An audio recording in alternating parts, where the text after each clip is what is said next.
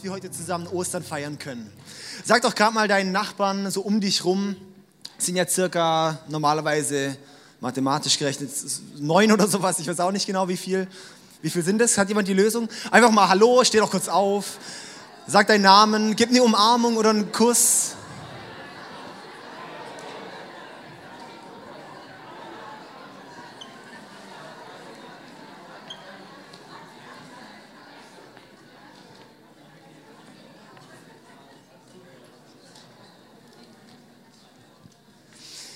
Ja, so schön. Ja, wir sind einfach eine Familie hier im ICF, sagen wir. Wir möchten, dass du dich zu Hause fühlst. Fühl dich einfach wohl. Wenn es kalt wird, zieh deine Jacke an. Ja, wir haben hier so ein altes Kino, dementsprechend alte Heizung von 1957, ja, kurz nach der Kriegszeit und ähm, dementsprechend ist jetzt auch die Heizung halt. Aber wir haben es dafür zusammen warm, wir haben eine warme Atmosphäre. Uns freut einfach, dass du da bist. Ja. Was ist denn das ICF, fragst du dich jetzt vielleicht. Das ICF, wir sind eine Kirche, die aus dem Traum entstanden ist, Kirche und auch Gott neu zu erleben. Also wir möchten, dass Menschen von Kirche für Gott begeistert werden und nicht abgeschreckt werden. Wir möchten Kirche so leben, dass es wieder ansprechend ist. Ja? Wir sagen, Gott ist derselbe, früher und heute und auch später mal noch. Ja? Und deshalb sagen wir, dass Kirche auch dementsprechend sich sich anpassen muss von dem Äußeren her. Und wenn Gott derselbe ist, dann dürfen wir uns auch unseren äußeren Umständen gewisserweise anpassen. Und dementsprechend ist halt auch hier unsere Musik, unsere Lichter und so weiter. Wir haben ein altes Kino, das ist schön, ja. Und das ist eigentlich das auch, was uns, was uns ausmacht, unser Herzschlag ist, ist, dass wir tiefer in eine Beziehung mit Jesus wachsen. Ja, Gott ist begegnbar, Gott ist real und an das glauben wir. Und ähm, ja, und, in, und, und, das ist eigentlich so auch unser Fokus, dass wir dort so reinwachsen können und das, und das mehr kennenlernen, Gott mehr kennenlernen und ihn in unserem Alltag mehr integrieren. Das ist so, so unser Herzschlag hinter dem, warum wir Kirche machen. Und ja, ich möchte jetzt am Anfang noch gerade noch beten von dieser Predigt, oder? Ist das gut? Beten wir noch, oder? Ja, beten ist immer gut. Jesus, ich danke dir, dass du da bist und wir danken dir, dass du vor ja, 2000 Jahren circa auferstanden bist von den Toten. Und es ist so gut, es zu wissen. Wir beten für dieses Osterfest heute. Wir beten für die Predigt. Wir beten für den ganzen Gottesdienst, dass er uns berührt und bewegt. Und dass es nicht ist wie sonst jedes Ostern, dass wir einfach das eine Tradition haben, vielleicht in die Kirche zu gehen, sondern dass heute deine Realität nochmal neu bewusst werden kann, Jesus. Danke. Amen. Amen. Ja, an Ostern, da gibt es ja zwei Sachen, die man damit verbindet. Das eine haben wir vorhin schon mitgekriegt, und zwar Osterhasen. Wer kennt alles einen Osterhasen? Ja, Osterhasen ist so eine Sache. Ich habe die Woche habe ich noch meinen letzten Weihnachtsmann gekillt. Ja, also Schoko, Schoko, Schoko-Weihnachtsmann. Ja. Um das noch klarzustellen. Ich, äh, und ähm, also Osterhase zum Beispiel ist das eine Symbol und das andere ist, ist das Kreuz. Und wir sind jetzt heute nicht hier, dass wir über über einen Osterhase reden, über wo, warum er Ohren hat oder solche Sachen, sondern wir sind heute da, um die Bedeutung vom Kreuz von Jesus nochmal neu aufzurollen und zu entdecken. Ja, darum sind wir jetzt auch in der Kirche, denke ich mal, oder? Und ähm, ich möchte, um, was ich spannend finde am Kreuz, das ist ja wie auch das Symbol fürs Christentum. Und überall wenn wir irgendwie an Vorbilder oder an Leute denken, steht nicht der Tod, sondern das Leben im Vordergrund. Aber das Kreuz, das ist das brutalste Folterwerkzeug, das es in der Menschengeschichte gab und das Todesinstrument, das es je gab. Ja.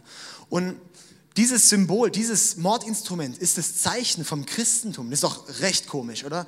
So, und, und wenn wir an zum Beispiel Leute denken, die, die gestorben sind, dann wollen wir da nicht an den Tod denken, sondern da steht sein Leben, das Leben im Vordergrund. Ich habe gerade mal hier uns ein paar Leute mitgebracht. Zum einen haben wir ähm, ähm, Kurt Cobain. Kennt jemand Kurt Cobain? Ja, Smells Like Teen Spirit.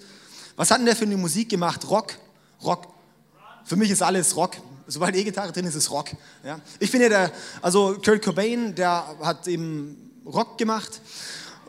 Und er ist dann gestorben und recht, also er war auf Drogen oder betrunken und ist dann an seinem eigenen Erbrochenen erstickt. Und es war so sein, sein Tod. Dieser Tod ist eher Skandal in seinem Leben, aber nicht das, was man Positives mit ihm verbindet. Dann, das ist jetzt eher meine Musikrichtung, gibt es Tupac. Kennt jemand Tupac? Ja? Der hat Rap gemacht, Hip-Hop. Ja, das sind die, die nicht singen können, deshalb rappen. Und der wurde auch erschossen. Er ist so die Rap-Ikone. Also der ist sozusagen derjenige, der für Hip-Hop steht. Wenn man an Hip-Hop denkt, denkt man an, an Tupac. Ja. Und bei ihm ist auch eher so dieses, sein Leben, sein Rap im Vordergrund, aber nicht sein Tod. Dann ganz aktuelles Thema. Ich war die Woche in Too Fast, oder Fast and Furious 7. War da schon jemand drin? Ah, okay. Also den finde ich Hammer, den Film, ja. Und da ist Paul Walker, der Schauspieler, der ist ja vor anderthalb Jahren circa verstorben. Und er ist eben auch, bei, bei ihm steht auch sein, sein, sein Leben eigentlich im Vordergrund. Und, und der Tod ist eher so, nein, wie schlimm, dass das alles dann unterbrochen hat.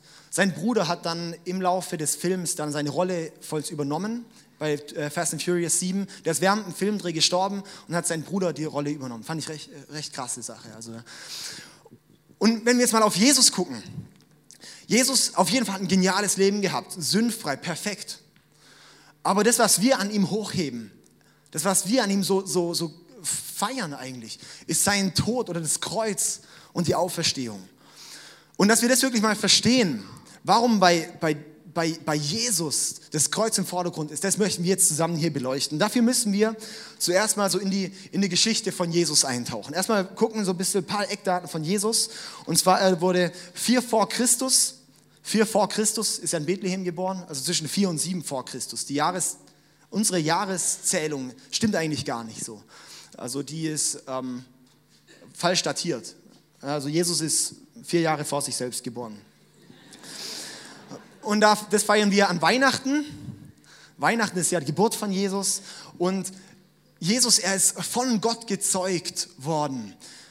Jesus ist in der Jungfrau Maria wurde er sozusagen geboren. Gott hat ihn gezeugt und Maria hat ihn ausgetragen. Das ist schon das Erste, was ihn unglaublich besonders macht. Jesus ist jemand, er hat 300 Prophezeiungen aus dem Alten Testament erfüllt. Es wurden vor seiner Zeit, bevor er gelebt hat, wurden 300 unglaublich detaillierte Prophezeiungen über ihn gemacht und die dann später tatsächlich eingetroffen sind. Was krass ist, das möchte ich gerade noch ein bisschen ähm, erwähnen. Und zwar hat man bis 1947 hat man ganz viele von diesen Propheten aus dem Alten Testament, die Prophezeiungen, also Vorhersagen über Jesus gemacht haben, hat man gesagt, diese Bücher, die wurden nachdem Jesus gestorben und wieder auferstanden ist, nach ihm dann, dann überarbeitet und diese Jesus-Prophezeiungen eingefügt. Das hat man damals gemacht. Oder haben, haben die Kritiker an der Bibel so auch gesagt weil sie gesagt haben, es kann nicht sein, dass so viele detaillierte und exakte Beschreibungen über Jesus sein können, die dann erst später in die Zukunft eintreffen.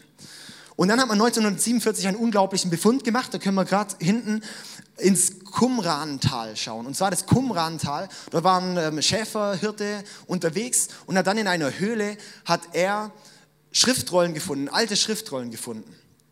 Die stammen von 150 vor Christus. Und dort wurde die Jesaja-Schriftrolle unter anderem gefunden. Jesaja ist eigentlich der größte, einer der größten Propheten aus dem Alten Testament. Und in Jesaja stehen so ziemlich die meisten Prophezeiungen über Jesus. Und diese Schriftrolle wurde 150 vor Christus verfasst. Und sie stimmt auf jeden Buchstaben mit dem überein, was wir heute vorliegen haben. Finde ich mega krass, oder? Das finde ich richtig krass. Und ab 1947, da haben sich, das hat unglaublich was zerstört in der ganzen Bibelkritik. Das war einfach so, das kann nicht sein, dass so viele Prophezeiungen über Jesus eintreffen. Das muss nach Jesus verfasst worden sein, hat man bis dahin gedacht. Und jetzt wurde es tatsächlich vor Jesus abgefasst. Hammer, unglaublich. Ja? Das legitimiert Jesus, sagt einfach, wow, Jesus ist eine, eine Erfüllung von unglaublich vielen Prophezeiungen. Dann Jesus, er ähm, war Zimmermann, hat normal gelernt, Zimmermann, und ist dann 30 Jahre umhergetourt. Nee, war 30 Jahre, hat eigentlich sein Leben gehabt und dann mit 30 Jahren hat er angefangen, so rumzutouren. Ja, hat dann, ist dann, hat sich taufen lassen und dort hat so sein, sein Wirken begonnen. Gott ist, so Jesus sein Wirken begonnen. Dort hat das ganze Sachen, was wir auch in, im, im Neuen Testament, in den vier Evangelien, Matthäus, Markus, Lukas, Johannes lesen, die ganzen Wunder, die Jesus gemacht hat. Er hat Blinde sehend gemacht. Er hat Lahme gehend gemacht. Er hat Leute freigesetzt. Er hat Zeit verbracht mit Leuten, die von der Gesellschaft verstoßen worden sind. Leute, die abgestoßen worden sind. Hat er geliebt und Zeit verbracht. Und auch da unglaublich über diese ganzen Wunder. da sagen heute auch Leute, ja, das war halt, das ist nur irgendeine Mystik. Ja, das ist irgendwie so ein, so ein, so ein Hirngespinst von den Leuten. Das hat man dann aufgeschrieben, irgendwelche verrückten äh, Religiösen. Ich habe die Woche auch noch ein bisschen geforscht und habe außerbiblische Quellen mal aufgesucht. Und es gibt unglaublich viele Berichte von Leuten, die keine Christen waren, die sogar auch ein Problem mit dem Christentum hatten. Und die haben geschrieben von einer Person namens Jesus, der Wunder vollbracht hat, der Leute geheilt hat und der gestorben ist und dann tatsächlich später wieder auferstanden ist. Und das war für sie unerklärbar. Das haben die aufgeschrieben und haben definitiv keinen christlichen Hintergrund. Was auch krass ist, was das einfach auch so zeigt, hey, das war real. Also an dem historischen Jesus, an Jesus dass, dass es ihn gab und dass er gewirkt hat, ist nichts zu rütteln. Das ist bombenfest. Das ist unglaublich real. Und dieser Jesus, der hat auch wie die, die, die ganze religiöse Einstellung von den Leuten revolutioniert. Er hat eben Zeit mit Leuten verbracht, er hat, wo, wo, wo normal die Religiösen nicht so Zeit mit verbracht haben. Er hat Leute geliebt, er hat die Leute, so damals hat man so im Judentum dann so erwartet, dass der Messias kommt und dass dessen politischer Revolutionär sein wird, der dann, der dann, der dann kommen wird und, die, und, und ähm, ja, da, da, das römische Reich stürzen. So, ja? Damals waren die Römer dann an der Macht. Aber das war dann nicht der Fall, weil er kam und hat, hat Liebe gepredigt. Er war friedfertig. Er hat gesagt, hey, ordnet euch eurem Staat unter. Un, und das, und das hat dann den Religiösen nicht gepasst. Und das war dann an dem Punkt, so das war dann sozusagen kurz vor Ostern auch, wo die Leute, wo die, die, so die Schriftgelehrten hießen sie, die Pharisäer, gesagt haben, wir wollen, dass Jesus umgebracht wird. Wir wollen, dass Jesus umgebracht wird. Es ist Gotteslästerung, was er da macht. Und er ist, ja, er, er kann nicht der Messias sein und so weiter. Ja, so, solche Sachen. Und dann kam es eben so weit, die ganze Ostergeschichte, schaut euch mal den Jesus-Film zum Beispiel an, das ist noch ganz schön erklärt. Und ähm, dann, dann ähm, kam, wurde, kam Jesus eben dann mit, äh, kurz vor Ostern, das war sozusagen am Karfreitag, ähm, was jetzt ja letztens war, als Tanzverbot war. Und dort hat ähm, Jesus mit seinen Jüngern das letzte Abendmahl gehabt das kennt man ja auch, das letzte Abendmahl, so dieses Bild auch. Und da hat Jesus mit seinen Jüngern den letzten Abend sozusagen verbracht und hat gesagt, hey, dieses, die, dieser Abend, dieses Brot, das ihr esst und dieses Blut oder diesen Wein, den ihr jetzt trinkt, soll ein Gedenken sein an mich. Ich werde bald von euch gehen. Ich werde gekreuzigt. Die, die, die Prophezeiungen, die über mich stehen, werden erfüllt. Und dann war das so, ich möchte es ganz kurz fassen jetzt einfach, weil das nicht mein, mein Fokus jetzt gerade eigentlich. Und äh, dort, dort kam dann eben Jesus, er wurde verhaftet und er wurde dann so den ganzen Prozess geführt. Zuvor die ganzen Religiösen wurde er geführt, wo er dann verhört wurde. Und sie haben kein Unrecht an ihm gefunden. Sie haben kein Unrecht an Jesus gefunden. Und dann waren sie schlussendlich nur noch an dem Punkt, wo sie gesagt haben, okay, jetzt sag uns, bist du der Sohn Gottes? Und hat Jesus gesagt, ja, das bin ich. Oder ja, du sagst es. Oder du sagst es. Und Daraufhin haben dann die religiösen Anführer sich dann die Kleider zerrissen und gesagt, das ist Gotteslästerung, er muss definitiv des Todes bestraft werden. Und dann war so der Prozess, dann die Juden damals konnten, durften nicht selber eine Todesstrafe verrichten. Sie mussten sich dort auch ihrem Staat unterordnen und sind dann zu Pontius Pilatus gegangen. Das war der, der römische Statthalter dort. Und dort haben sie Jesus hingeschleift und haben gesagt, dieser Mann, der muss umgebracht werden. Ja, und auch Pilatus hat ihn gefragt, hey, was hat er gemacht?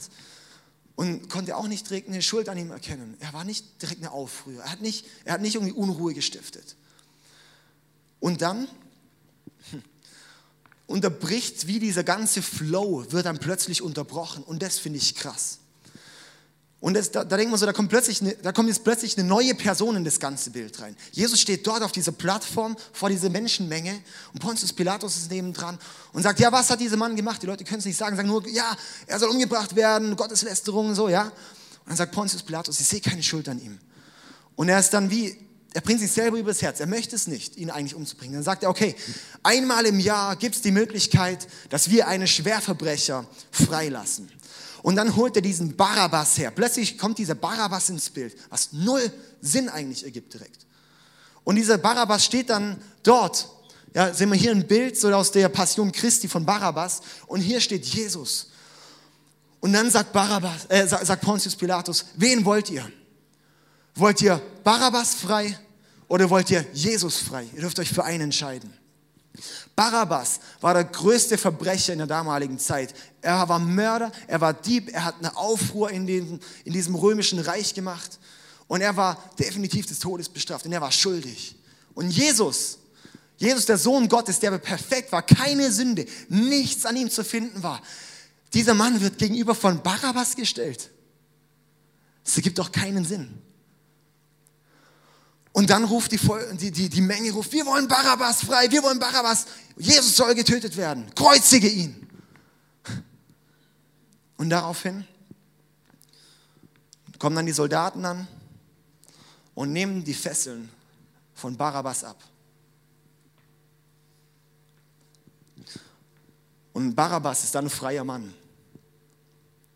Und schon das stößt eigentlich in uns auf, oder? Und Barabbas geht dann runter und denkt dann so, die Leute, ja, die haben mich jetzt frei gemacht. Wow, die Leute haben mich befreit. Ja, ich bin so gut, ich bin so toll, ich bin so geliebt von den Leuten. Da liegt er aber wirklich falsch, der Barabbas. Weil es war nicht die Leute, die ihn frei gemacht haben, sondern es war die Liebe von Jesus. Es war die Liebe von Jesus, die Barabbas frei gemacht hat. Jesus, Gott, der hätte das definitiv verhindern können. Gott ist so seriös und souverän. Er kann sowas doch verhindern. Er hätte Jesus einfach beschützen können. Aber Jesus wusste ganz genau, dass Barabbas ein freier Mann wird, muss Jesus selbst wie Barabbas behandelt werden. Dass Barabbas Freiheit bekommt, muss Jesus verurteilt werden. Barabbas konnte nur Freiheit bekommen, wenn Jesus dafür verurteilt wurde. Und dann, wenn man tiefer in der Geschichte guckt, das dann, dann, dann wird es tief. Weil wenn man dann überlegt, wer ist dieser Barabbas eigentlich? Und dann fällt es mir auf, dieser Barabbas, das bin ich. Dieser Barabbas, das bist du. Der Barabbas, das sind wir. Barabbas, der ist schuldig geworden. Er hat Schuld bekommen. Ja, er hat sich schuldig gemacht. Er hat unglaublich viel Schlechtes gemacht. Und wenn wir unser Leben anschauen, wie ist es bei uns? Wo sind wir schuldig geworden?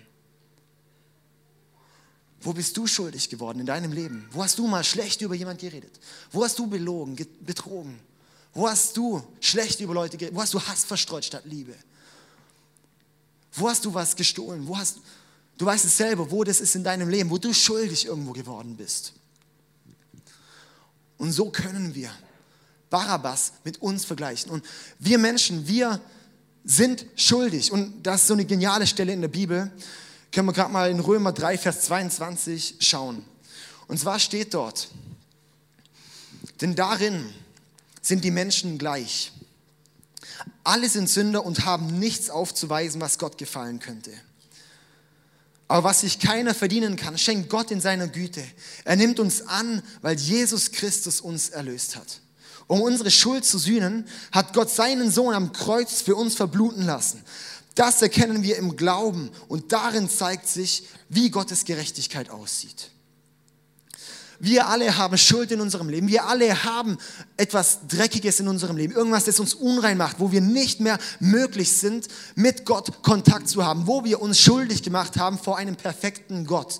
Hat jeder von uns Menschen Fehler und verdienen dafür eigentlich eine Strafe und eine, ja, und diese Strafe in unserem Leben, diese Schuld, diese Schuld in unserem Leben, das ist die Trennung von Gott. Das ist die Trennung, dass wir hier nicht mit Gott aktiv leben und dass wir, wenn wir tot sind, nicht zu Gott kommen, weil wir nicht diesen Zustand haben, wie man zu Gott kommen kann, sondern schuldig sind und somit von Gott getrennt sind.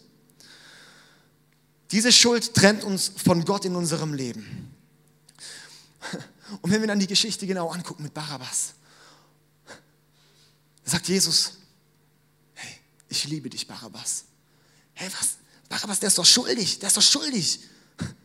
Aber ja, ich liebe ihn. Ich liebe ihn und ich möchte seine Schuld selber auf mich nehmen. Ich möchte seine Schuld nehmen und für seine Schuld bezahlen. Du bist schuldig in deinem Leben geworden und Jesus sagt, ich möchte deine Schuld auf mich nehmen. Ich möchte das, was du gemacht hast, auf mich nehmen und ans Kreuz gehen und deine Schuld mit ins Grab nehmen. Jesus sagt, gib mir deine Sünde. Wir haben jetzt gleich ein, ein Anspielteam. Die, die möchten das, das Ganze mal veranschaulichen, was es eigentlich konkret bedeutet. Wie das konkret aussehen kann, wie so ein bisschen veranschaulicht, ja. Was es bedeutet, wie von unserer Schuld gefesselt zu sein und wenn Jesus kommt und uns wieder freisetzt.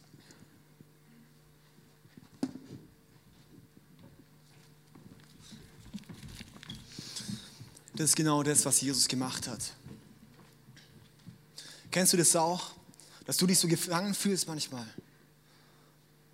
Dass du wie denkst, jetzt, jetzt findest du eine neue Freiheit und dann kurz drauf merkst, es macht dich eigentlich noch mehr gefangen. Kennst du das auch? Sei es dieser Schönheitswahn, Fitnessdruck. Oder die Sucht nach Geld, nach Anerkennung, nach Macht. Du denkst, boah, wenn ich jetzt noch mehr Geld mache, dann, dann werde ich frei. Und dabei nimmt es dich immer mehr gefangen und es bescheißt dich nur das Geld. Kennst du das auch, dass du, dass du wie merkst, hey, jetzt, wo, wo, wo geht es jetzt hin? Dass du dich fragst, hey, jetzt in meinem Leben, da ist gerade so viel am Gehen und irgendwie, ich, ich merke immer mehr eine tiefe Leere von mir. Ich merke, dass, als ob immer mehr so auf meinem Leben aufbaut, dass immer mehr zwischen, zwischen Gott und mir kommt. Oder vielleicht kennst du Gott gar nicht, dass du merkst, dass immer mehr auf dir aufstapelt, dass dein Loch, das du in dir selbst hast, noch viel größer wird. Kennst du das auch? Und genau dafür ist Jesus gekommen. Dass er diese Lasten, diese Sachen, die uns binden, wo wir denken, dass wir dort mit unser Leben füllen können, unser, unsere Erfüllung bekommen, dieses Loch stopfen können. Gott weiß genau, dass diese, dass diese Sachen, dass die, dass die eigentlich nichtig sind und dass die nur das Loch größer machen. Und das Einzige, was dieses Loch in uns füllen kann, ist Gott selbst. Und wir Menschen, wir sind geschaffen für eine Gemeinsamkeit mit Gott, für eine Beziehung mit Gott, für einen Kontakt mit Gott. Aber wir machen uns schuldig und entfernen uns von Gott, weil wir meinen, wir könnten selbst. Und weil wir meinen, dass, es, dass, dass, dass wir selbst alles im Griff haben, dass wir selbst frei werden können. Ja, vielleicht kann es sein, dass du frei wirst von einer Sucht oder von irgendwelchen Problemen, dass du sagst, das habe ich jetzt gut gemeistert. Aber im Endeffekt, das Tiefe im Leben, das wird nie frei ohne Jesus. Diese tiefe Erlösung in unserer Seele drin wird nie ohne Jesus passieren. Da können wir probieren, was wir wollen. Da können wir meditieren. Da können wir alle anderen Religionen ausprobieren.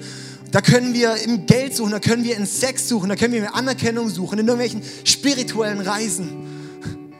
Aber im Endeffekt ist Jesus die einzige Lösung. Und was ich mittlerweile mitbekommen habe, ist unglaublich. Ich kenne so viele Leute, die jetzt mittlerweile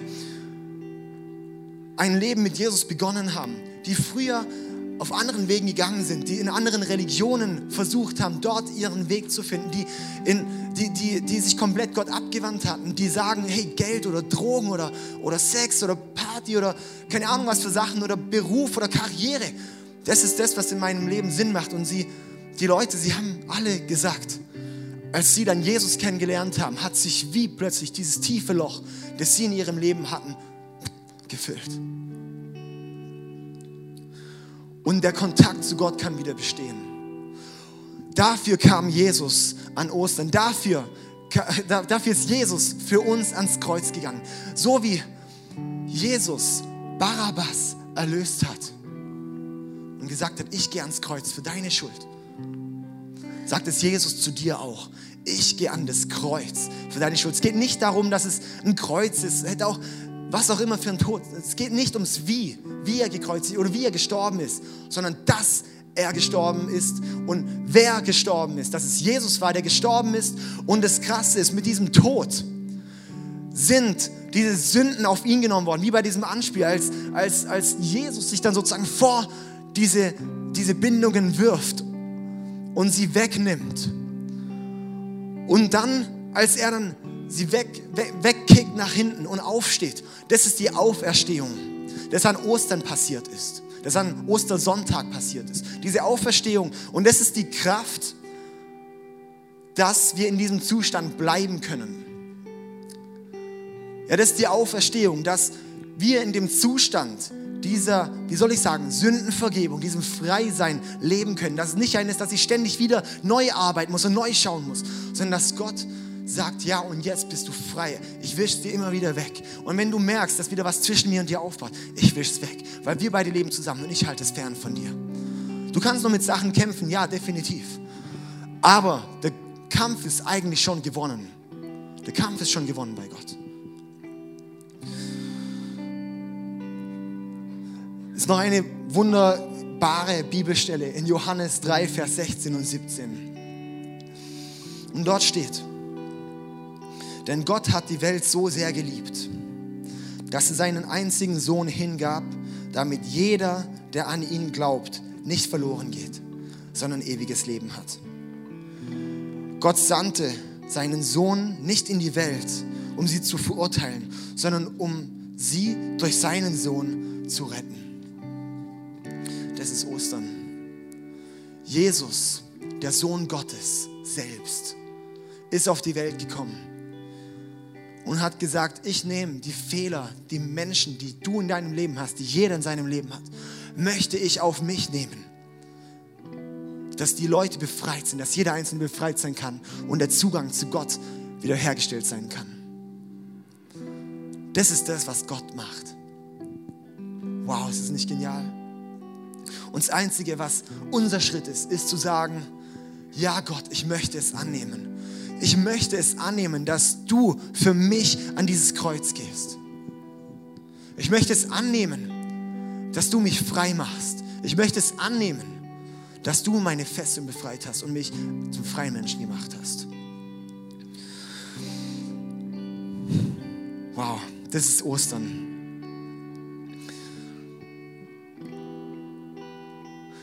Wenn du heute an dem Punkt bist, wo du sagst, ich möchte dieses Angebot von Jesus annehmen, dieses Opfer, das Gott sich selbst, Jesus sich selbst hingibt, möchtest du annehmen, dann möchte ich dich einladen, heute diesen Schritt zu tun.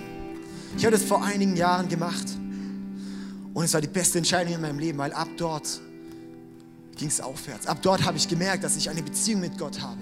Dort habe ich gemerkt, dass ich jetzt mit Gott reden kann und Gott antwortet krass, oder? Dort habe ich erlebt, wie Gott real ist. Dort habe ich gemerkt, dass wenn ich bete, dass Sachen passieren. Unglaublich. Ich habe jetzt Möglichkeit, mit Gott eine Beziehung zu leben und mit Gott ein Leben zu leben. Wenn du heute diesen Schritt tun willst und sagen, ja, du möchtest es annehmen, dann möchte ich dich jetzt einladen. Lass uns doch alle mal die, die Augen zumachen, alle mal die Augen schließen.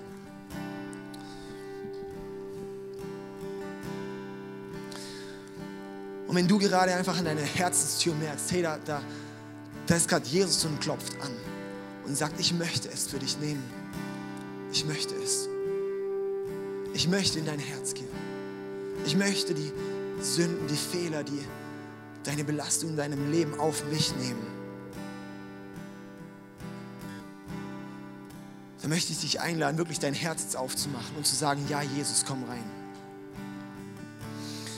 Und wenn du diesen Schritt heute tun willst, möchte ich dich einladen, dass du einfach deine Hand heben kannst. Und ich möchte dann gezielt für dich beten. Das ist nicht das für irgendwas, das ist einfach für dich persönlich ein Commitment. Ja, Gott, hier bin ich. Und ich möchte dich heute in mein Leben einladen. Wenn Jesus gerade an deine Herzenstür klopft, dann möchte ich einfach einladen, jetzt deine Hand zu heben.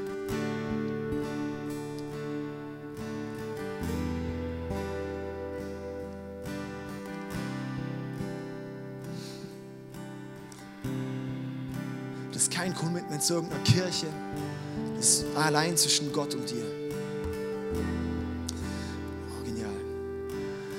Ich möchte jetzt gerade ein Gebet beten und ich möchte einladen, dass du, wenn du das heute, diesen Schritt tun willst, dieses Gebet mit mir sprichst, einfach mir nachsprechen. Und alle Leute, die dies schon, schon getan haben, die Jesus schon in ihrem Leben haben, die Jesus schon ihre Fehler gegeben haben, möchte ich einladen, dort auch bitte einfach mitzusprechen. Jesus, danke, dass du mich liebst. Ich danke dir, dass du ans Kreuz gegangen bist, um mich von meinen Sünden zu befreien. Ich möchte dir heute meine Sünden geben. Und dir von heute an nachfolgen. Komm in mein Leben zeig mir meine nächsten Schritte und zeige dich immer mehr in meinem Leben. Danke, Jesus. Amen. Amen. Wow. Sag eins, es ist die beste Entscheidung, es ist das Beste, was du in deinem Leben tun kannst. Wir möchten dich einladen, wenn du dieses Gebet mitgesprochen hast, dann ja, kannst du nachher raus an Welcome Point kommen. Wir möchten dir Starterbibel mitgeben. Es ist einfach so, ein, so, ein, so eine Bibel mit so das Neue Testament, wo so erste Schritte auch im Glauben so erklärt sind, wo Stories drin sind von Leuten und die einfach auch eine Hilfestellung sein wollen in deinem Glauben. Wir haben jetzt auch ähm, eine Zeit des Worships, wo wir nochmal drei Lieder zusammen singen und haben währenddessen drüben Leute, die für dich beten wollen. Und wenn du heute einfach irgendein Anliegen hast, ja, sei es irgendwelche Schmerzen, irgendwelche Verletzungen, irgendwas Seelisches, irgendwelche Probleme, irgendwas oder Fragen einfach, dann komm noch zu uns drüben und äh, wir freuen uns für dich zu beten. Ja. Lass uns doch jetzt zusammen aufstehen und einfach Gott anbeten, Gott die Ehre geben.